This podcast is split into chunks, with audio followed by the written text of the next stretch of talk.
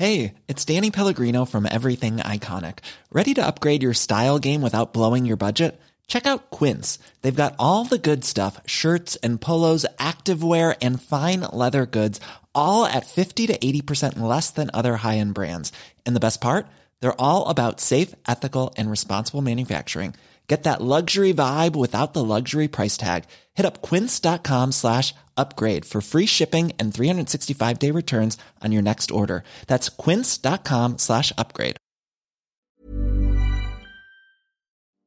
Salut, c'est Hugo de Hugo Décrypte. Bienvenue sur le podcast des actus de Mashup. Alors, chaque mercredi à 20h dans mon émission Mashup en live sur la chaîne Twitch Hugo Décrypte, on revient sur deux grands sujets d'actualité et on prend le temps d'en discuter ensemble avec mes invités dont vous pouvez euh, retrouver les informations en description. Bref, si jamais vous loupez une fois le live sur Twitch, eh bien, pas d'inquiétude puisque donc euh, le podcast est là. N'hésitez pas à vous abonner, mais c'est pas encore le cas pour euh, ne pas louper les suivants et pour découvrir l'autre séquence de cette émission, à savoir euh, ma rencontre chaque semaine avec une grande personnalité pour euh, revenir sur son parcours, eh bien vous pouvez taper Mashup l'interview. Voilà, je crois que j'ai tout dit, je vous souhaite une bonne écoute.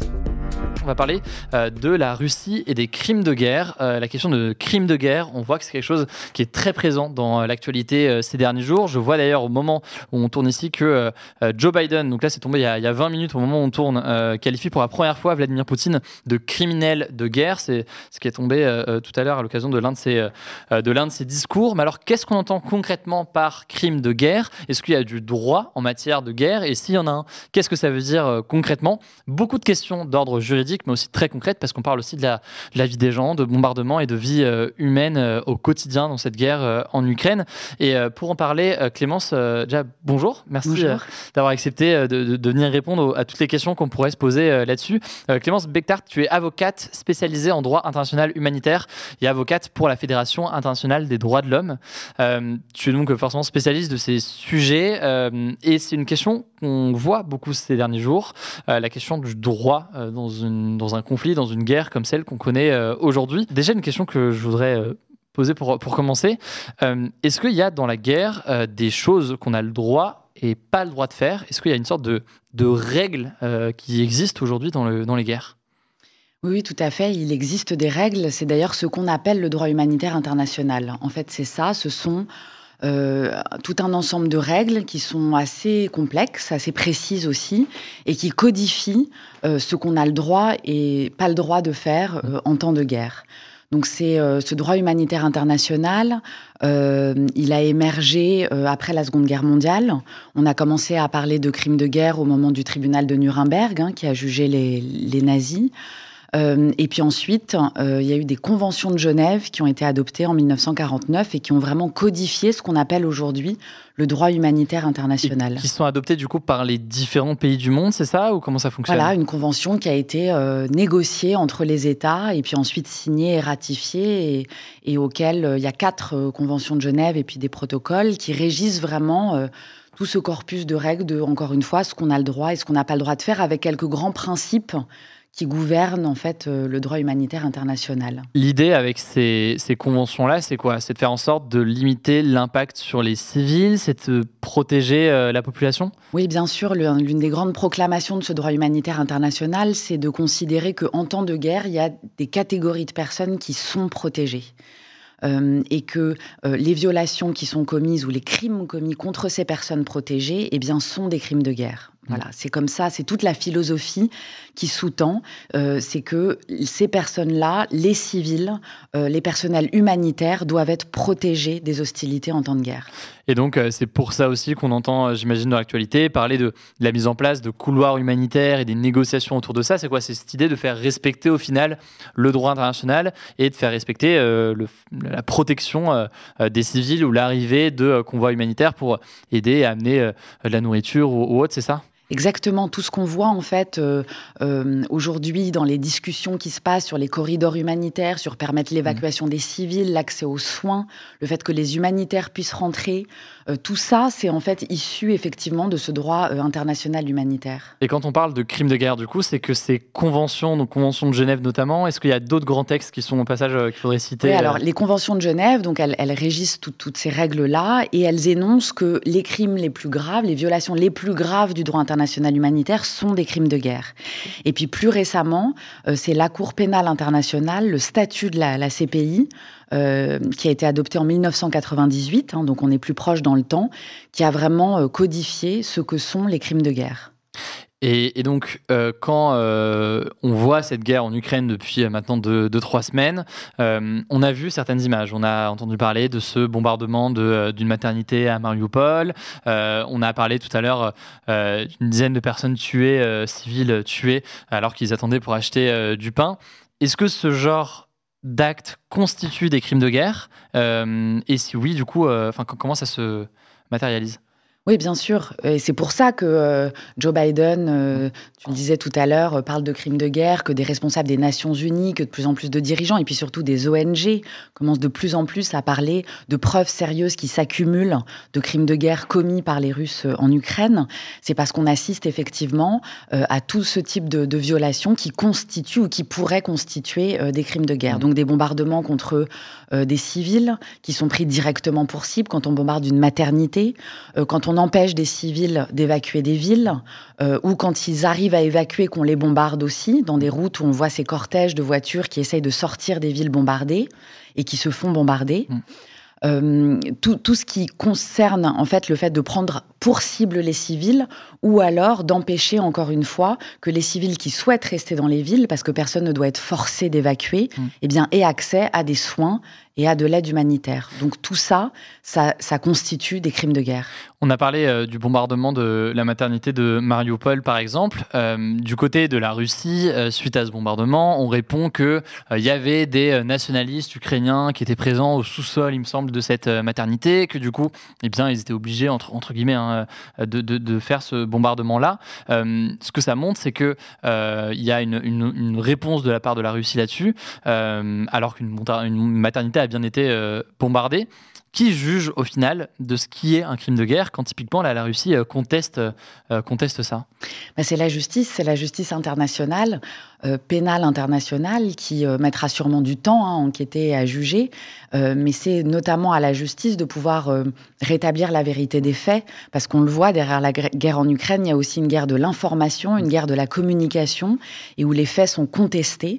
et donc c'est pour ça qu'il est très important qu'il y ait des enquêtes qui soient menées pour arriver à rétablir la vérité et par exemple établir que cette maternité, elle a été visée par les Russes euh, intentionnellement en sachant très bien que c'était une maternité. Mm. Voilà. Donc si on arrive à prouver ça, eh bien on arrivera à prouver qu'un crime de guerre a été commis et c'est aussi une manière encore une fois de contrecarrer cette guerre de l'information et d'arriver à restituer certaines vérités. Donc il y a une forme de justice en établissement en établissant pardon qui est coupable via ce, travail-là et ces procès-là. Euh, mais est-ce qu'il y a vraiment des répercussions euh, pour justement ces actes potentiels de, et ces criminels de guerre potentiels?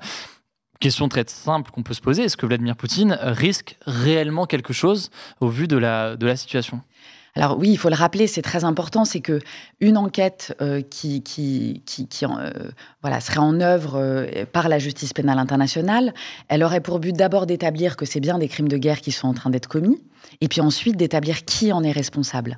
Et je dirais que là, c'est presque le plus dur, c'est d'arriver à établir les responsabilités et pour ça, ça nécessite euh, euh, des preuves très solides hein, qui puissent être accumulées. Mais en théorie, oui, puisque la Cour pénale internationale a ouvert une enquête sur l'Ukraine et que la Cour pénale internationale, c'est la seule juridiction au monde qui pourrait poursuivre Vladimir Poutine parce qu'il est un chef d'État en exercice et que à ce titre, seule la Cour pénale internationale pourrait le poursuivre. Donc oui, ça pourrait être possible, mais ce qu'il faut quand même rappeler, c'est que le temps de la justice, il est toujours long. Mm. Voilà, on voit la guerre se dérouler sous nos yeux depuis maintenant 19 jours mais cette justice, elle prendra du temps. Donc ça peut pas avoir d'impact direct sur le conflit et sur la guerre, pour dire les choses de façon assez, directe, mais si on dit que la justice prend du temps, euh, c'est pas demain la Cour pénale, euh, euh, la Cour internationale de justice qui va dire, en fait, Vladimir Poutine est coupable, donc on va, on va l'arrêter. D'ailleurs, est-ce qu'on est qu'on en serait même capable? Ça paraît pas, pas évident. Non, c'est pas c'est pas évident. Et puis encore une fois, oui, euh, euh, la justice, elle a beaucoup de mal à intervenir en temps réel. Donc mm. oui, il faudra du temps, euh, mais on pourrait l'envisager. Mais ce qu'il faut rappeler, c'est que c'est un levier parmi d'autres. Mm. Voilà, on en a parlé. Il y a le secours, l'aide humanitaire aujourd'hui, il y a la mm. dénonciation, il y a les manifs dans la rue et de se mobiliser nous contre la guerre. Et puis il y a aussi soutenir ces processus de justice, parce que même s'ils mettent du temps à aboutir, il est important, essentiel même, euh, qu'un jour les responsables puissent être tenus euh, vraiment responsables et être, on l'espère, condamnés. Y compris aux yeux de l'histoire, quand bien même ça prendrait du temps, et on l'a vu dans l'histoire que ça peut parfois prendre euh, beaucoup de temps. Donc, dans le cas précis ici, on parle de la Cour internationale de justice que risque Vladimir Poutine C'est quoi concrètement que dit le, droit dans ce genre d'acte Alors, c'est pas la Cour internationale de justice, elle, elle juge les États, ce serait la Cour pénale internationale. Donc concrètement, si la Cour pénale internationale, qui a ouvert une enquête la semaine dernière, euh, arrivait euh, à prouver que des crimes de guerre ont été commis et à remonter jusqu'à Vladimir Poutine et à le poursuivre, elle pourrait émettre un mandat d'arrêt contre lui pour crime de guerre et il risquerait la prison à perpétuité. C'est la peine qui est encourue euh, euh, pour ce type de crime devant la Cour pénale internationale. Il y a eu des, précédents, c'est déjà arrivé ce genre de... Oui, c'est déjà arrivé dans l'histoire euh, que des responsables de la guerre en ex-Yougoslavie, des membres du régime nazi aussi, après la Seconde Guerre mondiale, soient condamnés pour crimes de guerre. Plus récemment, je pense à des responsables congolais qui ont été condamnés pour crimes de guerre par la Cour pénale internationale. Donc oui, ça arrive, mais il ne faut pas oublier euh, que le chemin, il sera long et aussi compliqué, parce que Vladimir Poutine, aujourd'hui, il a du pouvoir. Hmm. Euh, et que la justice pénale internationale a souvent du mal à s'attaquer aux puissants. Et quand même, il y a un mandat d'arrêt, c'est pas pour autant que ce mandat d'arrêt va être effectif et qu'on va réussir, euh, Exactement. dans le cas ce serait le cas, à arrêter euh, Vladimir Exactement. Il faudrait la coopération des États pour aider à son arrestation hmm. et à ce qu'effectivement il puisse être traduit en justice et jugé et condamné. Donc on en est loin. Ce qui semble effectivement assez hypothétique euh, aujourd'hui. On a appris cet après-midi que la Cour internationale de justice a ordonné à Moscou de suspendre son invasion en Ukraine. Ça veut dire quoi concrètement et dans quelle mesure Enfin, est-ce que cet impact est réel? Est-ce qu'on est encore là aussi euh, sur un travail de justice qui va prendre du temps et, sur un élément davantage de communication? Parce qu'on voit bien que ça paraît assez improbable. On imagine mal Vladimir Poutine euh, changer d'avis avec, euh, avec cette, euh, cette consigne-là Encore une fois, c'est un levier parmi d'autres. Hein. Mm. On parle des sanctions, on parle de la mobilisation, on parle de la justice en éteint. Elle n'est pas le seul. Mm. La Cour internationale de justice, elle a été saisie par l'Ukraine, qui demandait justement à cette Cour eh bien, d'ordonner à la Russie d'arrêter son invasion. Mm. on peut penser que Vladimir Poutine ne respectera pas la décision, parce qu'aujourd'hui, il balaye d'un revers de la main le droit international et, et bien d'autres choses d'ailleurs. Euh, mais pareil, c'est des choses qui sont à construire pour essayer de, un moment donné, arriver à faire respecter le droit. Mais c'est là où c'est une question que je me, je me posais moi-même en préparant l'émission de tout à l'heure. Je me disais, mais euh, Là, on prend le cas de la guerre actuelle en Ukraine. Euh, c'est parti d'une invasion euh, par la Russie euh, du territoire ukrainien, d'une violation du coup de l'intégrité territoriale de, l'Ukraine. Et de fait, déjà, c'est, on pourrait dire que c'est contraire au droit ou en tout cas à la souveraineté des différents, des différents États. le sentiment qu'on peut avoir, c'est que la guerre en soi, on a, en fait, on a du mal à concevoir, je pense beaucoup, une guerre qui ne se ferait pas sans ces euh, violations, sans ces choses qui peuvent paraître contraires au droit euh, international. Est-ce que c'est déjà arrivé une guerre qui respecterait euh, à tout point de vue au final le droit? Non, je pourrais en citer aucune. Donc, euh, je ne pense pas qu'il y ait d'exemple là-dessus. Euh, et c'est bien pour ça que ces règles, elles existent, parce qu'on sait très bien qu'elles sont facilement violées euh, et qu'il faut à un moment donné des critères pour pouvoir essayer de les faire respecter. Hmm. Voilà. Et c'est là où on voit encore une fois que dans tout le discours, même du président ukrainien, des ONG ukrainiennes sur le terrain, on a ces règles-là qui sont invoquées. Ça ne veut pas dire qu'elles sont forcément appliquées, hmm. mais en tout cas, elles servent, je dirais, de curseur pour savoir ce qui est totalement inacceptable et ce qu'on doit rappeler mmh. euh, et peut-être essayer aussi de faire respecter comme règle. Et selon vous, qu'est-ce qui permettrait de le faire respecter euh, davantage? Parce qu'on on entend que c'est euh, il y a une vraie difficulté pour euh, ces cours-là de faire appliquer ces règles-là, de faire condamner un potentiel chef d'État qui serait très puissant. Donc, qu'est-ce qui manquerait au final à une institution comme, comme celle-ci, comme la Cour internationale de justice ou la Cour pénale internationale, pour réellement faire appliquer et condamner ceux qui commettent des crimes de guerre? La volonté des États. Il faut jamais oublier que le droit international, ça n'est que euh, des règles qui ont été édictées par les États et, qui imposent que les États les respectent. Mmh. Voilà. Donc si euh, à un moment donné les États eux-mêmes ne respectent pas ces règles, euh, eh bien c'est très difficile pour nous citoyens, avocats, les victimes de les faire respecter mmh. et même des juges. Donc ils doivent être soutenus. Et c'était d'ailleurs l'appel du procureur de la Cour pénale internationale en disant j'ai ouvert une enquête. J'ai mm. énormément de travail devant moi pour accumuler les preuves. J'ai besoin du soutien des États. J'ai besoin d'un soutien matériel pour avoir des équipes qui vont pouvoir enquêter sur le terrain. Et puis demain, si on, je dois faire exécuter des décisions, j'aurai besoin aussi du soutien des États. Mm. Là, dans la situation actuelle et cette guerre en Ukraine, en termes euh, d'agissement et de, choses qu'on a pu voir ces derniers jours, euh, on a entendu que, Joe Biden pardon, euh, estime que Vladimir Poutine est un criminel de guerre. Qu'est-ce qui, selon vous, fait qu'il a, selon toi, fait qu'il a raison de parler de, crimes de guerre dans, dans le cas de la situation actuelle? Parce qu'encore une fois, tout semble montrer que des crimes de guerre sont en train d'être commis. Mm. Donc euh, c'est pour ça que euh, Biden euh, le dit, c'est pour ça que d'autres dirigeants l'ont dit, que des responsables, encore une fois, de l'Union européenne, de l'ONU l'ont dit, des ONG aussi beaucoup mm. sur le terrain, des victimes elles-mêmes. Mm. mais encore une fois, ça, ça reste des dénonciations politiques. ce qui établit vraiment la réalité de ces crimes, parce que ça reste du droit, et eh bien c'est des cours de justice. Donc il faut qu'il puisse y avoir des enquêtes euh, ça a été très important dans plein d'autres situations. C'est aussi une demande des victimes hein, qui est mm. très importante. Elles savent que ça peut être long, euh, que le chemin est semé d'embûches, mais ça a vraiment son importance à un moment d'avoir aussi une reconnaissance judiciaire de la réalité de ces crimes. Qui établissent la justice et, quand bien même il y aurait, ça ne se suivrait pas ensuite d'arrestation euh, ou autre, parce qu'on voit qu'il peut y avoir des limites à tout ça, cette reconnaissance par la justice de crimes de guerre qui auraient été, qui auraient été commis. C'est une autre question euh, par ailleurs euh, importante. Euh, dans le cas de Vladimir Poutine, il est déjà intervenu dans un pays il y a quelques années. C'était pas le seul pays, mais la Russie est intervenue en Syrie, où il y a eu un certain nombre de crimes de guerre, utilisation d'armes chimiques notamment. C'est si on parle justement de la, série par exemple, cette utilisation d'armes chimiques, euh, dans ce cas précis, ça fait plusieurs années maintenant, euh, où en est la, Cour pénale internationale, où en est euh, la Cour internationale de, de, justice sur cette utilisation d'armes chimiques il y a quelques années dans cet autre conflit?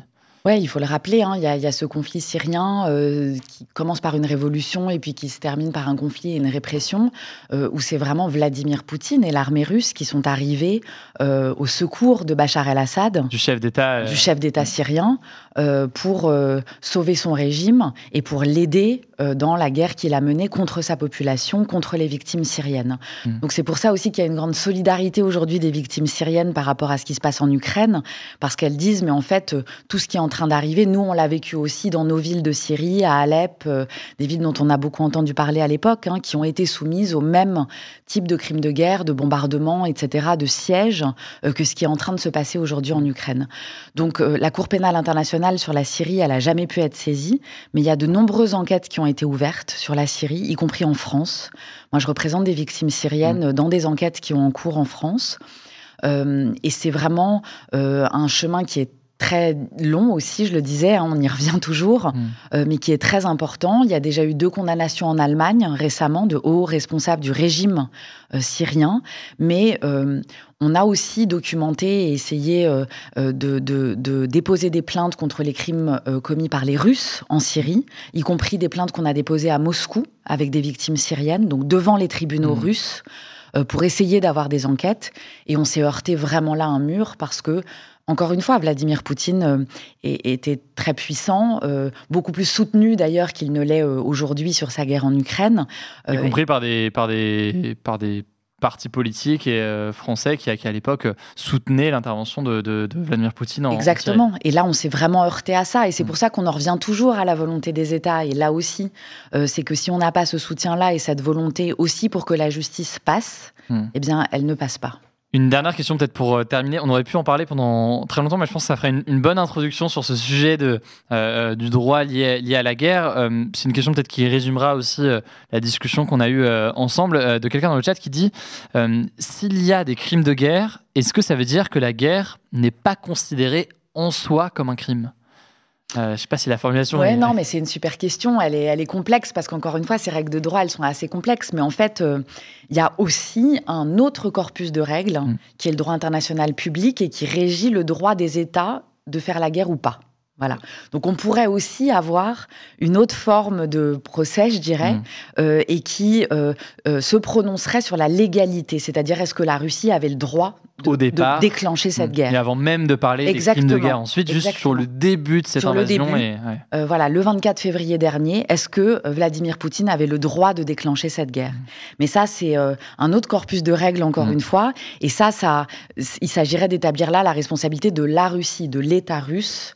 Euh, qui, euh, selon les règles en vigueur, hein, n'avait mm. pas le droit de, de, déclencher cette guerre. Merci beaucoup, Clémence, euh, d'avoir été, d'avoir accepté de, venir échanger aujourd'hui. Clémence Bechtart, c'est bien sur la prononciation, avocate et spécialisée en droit international humanitaire. Peut-être dernière petite question, comment est-ce qu'on peut, toi, est-ce que c'est quelque chose que tu évoques publiquement sur les réseaux sociaux si on veut continuer à suivre tout ça éventuellement? Et comment est-ce qu'on peut continuer à s'informer sur ce qui se passe d'un point de vue de la justice?